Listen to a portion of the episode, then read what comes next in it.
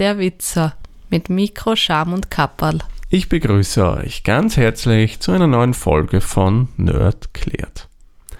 Auf das Thema der heutigen Folge hat mich ein Kinderradiosender gebracht. ja, richtig gehört, ein Kinderradiosender was. Die haben nämlich so im Sendungsprogramm am Tag so, glaube ein, zweimal so kleine Audioschnipsel oder Audiobeiträge, wo sie den Kindern IT-Begriffe erklären. Begriffe, die sie vielleicht von ihren Eltern mal hören und damit die Kinder eben, man ist in der heutigen Zeit durchaus wichtig, wissen, um was es da geht, erklärt man ihnen das schon einmal. Muss ich sagen, ist großen und ganzen eigentlich wirklich nett gemacht und relativ schön erklärt. Nur einmal gab es da einen Begriff, der meiner Ansicht nach nicht so ganz richtig erklärt wurde. Da ging es nämlich um den Router oder wie man auch sagen kann, um den Router. Beides sind legitime Aussprachen, wie man eben dieses Kastel da, sage ich jetzt einmal, nennen kann. Erklärt wurde dieses Gerät primär so als eine Art WLAN zur Verfügung Ding. Man ist schon richtig, das was wir zu Hause als Router stehen haben, die haben schon noch WLAN-Funktionalität, aber ganz streng genommen macht das nicht der Router, sondern der Access Point. Denn die Consumer-Geräte, also das, was AVM als Fritzbox verkauft, was TP-Link im Sortiment hat und was noch viele, viele andere Firmen verkaufen, sind mehr oder weniger Multifunktionsgeräte. Das sind zwei Spiel, zwei Sachen in einem. Da habe ich einen Router und einen Access Point. Der Access Point ist jener Teil von dem Gerät, der unser WLAN zur Verfügung stellt. Und der Router, ja, was macht denn der jetzt eigentlich wirklich? Ich kann es auch eines gleich vorweg sagen, ohne Router würde das ganze Internet oder würde eigentlich auch ein großes Netzwerk nicht wirklich funktionieren. Denn das sind die, wie soll man mal sagen, Vermittler in Netzwerken.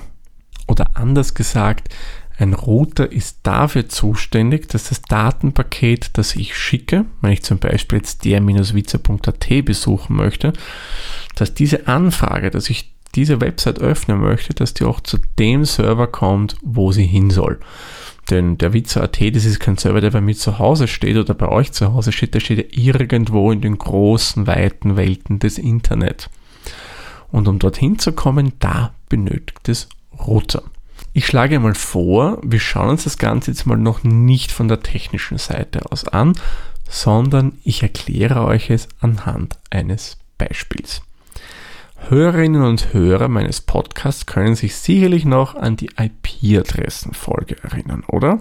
Wenn nicht, da habe ich erklärt, eine IP-Adresse ist im Endeffekt nichts anderes als eine Postanschrift für die ganzen Computergeräte. Und hier möchte ich auch wieder einhaken. Wenn wir jetzt einen Brief verschicken wollen, nehmen wir mal an, ihr wollt mir einen Brief schicken. Dann schreibt ihr darauf meine Anschrift und bringt das Ganze zur Post. Ja, und die Post, das ist im Endeffekt jetzt unser Router. Und was macht die Post? Die schickt es zum nächsten Verteilerzentrum weiter. Dort werden die ganzen Sendungen gesammelt und umsortiert. Dieses Verteilerzentrum ist wieder ein Router. Und der Brief, wenn er dann im richtigen Fach drinnen liegt, geht dann weiter zum nächsten Verteilerzentrum. Und dort geht das Spiel wieder von vorne los. Da wird geschaut, okay, der ist noch nicht am Zielort angekommen. Das ist auch nicht unbedingt unser Zustellbereich. Somit geht es weiter zum nächsten Verteilerzentrum.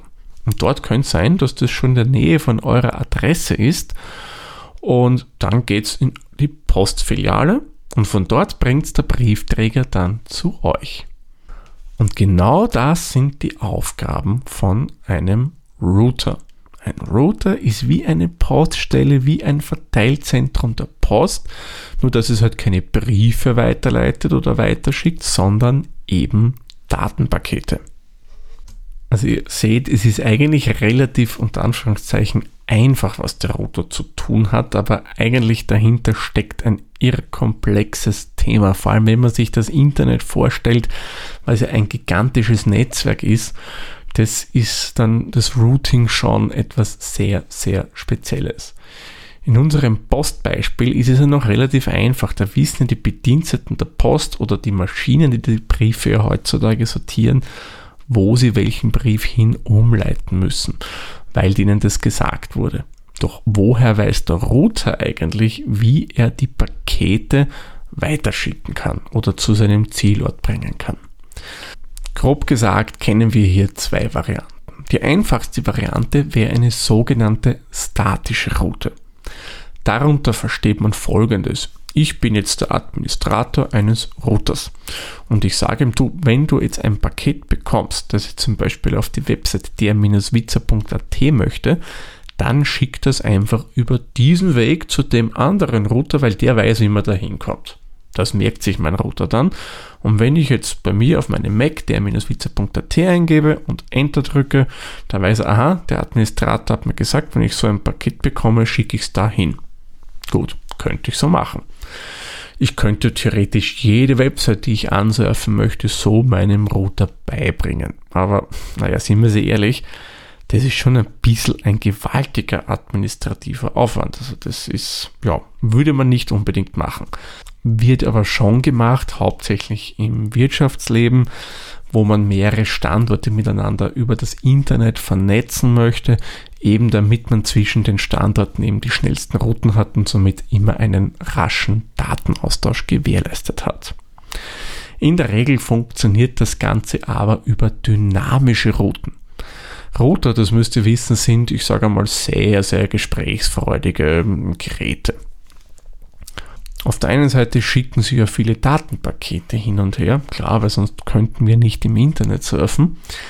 Aber auf der anderen Seite müssen sie auch Routen lernen. Und da reden die unter Anführungszeichen untereinander. Die fragen mal ab, hast du irgendwelche Routing-Informationen für mich, wenn ich zum Beispiel meinen Client dahin will? Und wenn der jetzt was kennt, der andere Router, der da so gefragt wird, schickt er ihm das einfach so. Ja, natürlich, schau mal, wenn jetzt jemand auf gabelbissen.at gehen möchte, dann schick ihm einfach zu mir und ich schicke den dann weiter zu dem. Der andere Router, der freut sich dann und speichert das in einem sogenannten Routing Table ab. Und wenn dann in Zukunft mal eine Anfrage zu gabelbissen.at kommt, muss der nicht woanders erst nachfragen, Entschuldigung, wie geht's denn da weiter, sondern der hat es in seinem Routing Table, eine Tabelle, wo drin steht, wenn die Anfrage kommt, dann schickt das Datenpaket eben dorthin weiter. Das ist das, was ich sage mal gang und gäbe ist bei den meisten Routern. Und bei dem wollen wir es jetzt auch einmal belassen. Man, man könnte hier noch jetzt auf die unterschiedlichen Routerarten eingehen, aber ja, das ist dann meines Erachtens schon wieder zu viel des Guten. Aber ich möchte euch noch eine Kleinigkeit verraten, wie ihr eventuell Netzwerkprobleme, wenn ihr Probleme mit dem Internet oder mit einem Server habt, wie ihr die vielleicht lösen könnt, beziehungsweise wie ihr euch generell einmal anschauen könnt, wie denn so ein Datenpaket von euch zum Server eurer Wahl so wandert, über wie viele Router das zum Beispiel springen muss. Da bringen nämlich sämtliche Desktop-Betriebssysteme, sei es jetzt macOS, Linux, BSD, Windows etc. etc. schon Werkzeuge mit, die uns das Ganze zeigen. Schauen wir uns jetzt zunächst einmal an, wie funktioniert denn das Ganze unter macOS bzw. unter Linux oder ich nehme an, es müsste auch mit jedem BSD und so weiter funktionieren. Unter einem Mac startet ihr zunächst einmal die Anwendung Terminal.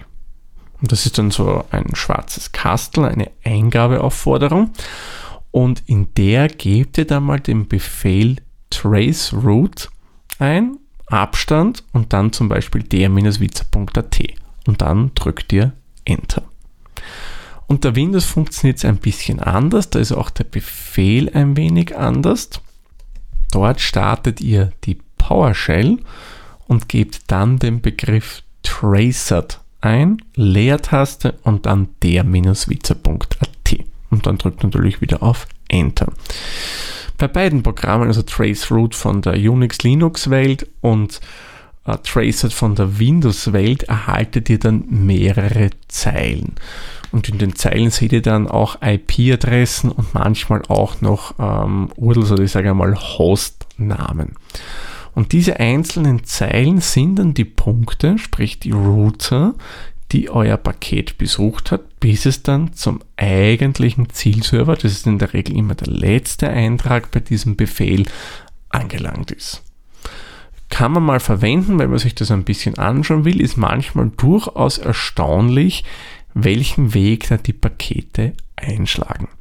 Und wenn ihr zum Beispiel mal einen Server nicht erreichen könnt, warum auch immer, kann ja viele Gründe haben, dann könnt ihr mal mit diesem Tool prüfen, wie weit ihr eigentlich damit kommt, wo das Ganze hängen bleibt. Ob es bei euch zu Hause schon das Problem gibt oder irgendwo in den Weiten des Internet. Bei letzterem, tja, da kann man da leider selber nicht viel machen. Wenn man zu Hause das Problem hat, dann kann man in den meisten Fällen durchaus schon etwas dagegen tun. Gut, ich würde sagen, fassen wir noch einmal kurz das Thema Router zusammen. Router, was ist das? Ein Router ist eine Art Vermittlungsstelle, die das Datenpaket, das Sie erhalten, zu einem nächsten Router oder Server weiterschicken. Ähnlich wie die Post mit ihren Verteilerzentren, wo Briefe sortiert werden und in bestimmte Säcke kommen, damit sie zu einem anderen Verteilerzentrum kommen, damit irgendwann der Brief zu seinem Empfänger kommt. Dann würde ich sagen, machen wir den Sack auch für diese Folge zu. Ich sage wie immer vielen lieben Dank fürs Zuhören. Bis zur nächsten Folge. Tschüss, Servus, pfiat euch. Dieser Podcast wurde produziert von Der Witzer. Nähere Informationen zur aktuellen Folge sowie weitere Podcasts findest du unter der-witzer.at.